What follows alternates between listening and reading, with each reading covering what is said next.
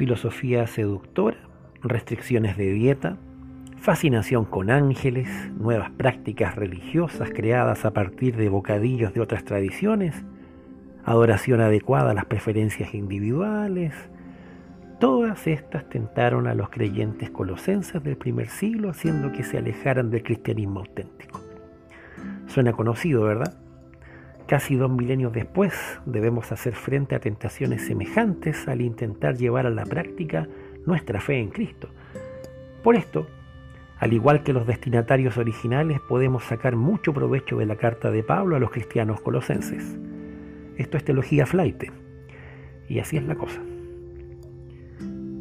El apóstol escribe para fortalecer a los que luchan contra una vana y engañosa filosofía que sigue tradiciones humanas, en vez de ser conforme a Cristo. Pablo explica que en oposición a esta filosofía, no tenemos ninguna necesidad de relacionarnos con Dios mediante ritos legalistas ni adoración de ángeles, porque Dios vino plenamente en Jesucristo. Cuando en primer lugar pusimos nuestra confianza en Él, entramos a una relación plena con Dios. Se crucificó con Cristo cada pecado que antes nos separaba de Dios. Por lo tanto, para acercarnos a Dios no es necesario que adoptemos nuevos ritos religiosos, sino que vivamos en una relación con Jesucristo y que nos fortalezcamos en dicha relación. Pablo explica con bastante claridad que Cristo no es un guía espiritual entre muchos líderes religiosos. A decir verdad, es la imagen del Dios invisible, el primogénito de toda creación, porque por medio de Él fueron creadas todas las cosas. Él es anterior a todas las cosas que por medio de Él forman un todo coherente. Él es la cabeza del cuerpo, que es la iglesia.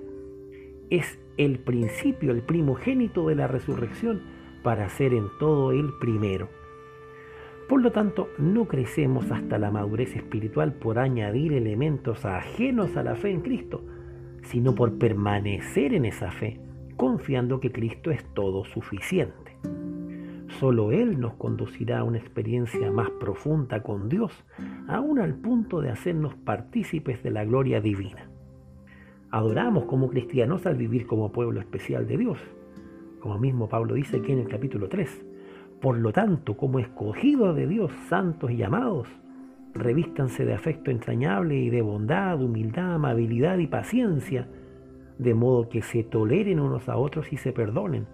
Vístanse de amor que gobiernen sus corazones la paz de Cristo. Sean agradecidos, que habiten ustedes la palabra de Cristo con toda su riqueza. Instruyanse y aconséjese unos a otros. Canten salmos, himnos y canciones espirituales a Dios con gratitud de corazón. Actos conocidos de adoración tales como acción de gracias y canciones son esenciales a la vida santa.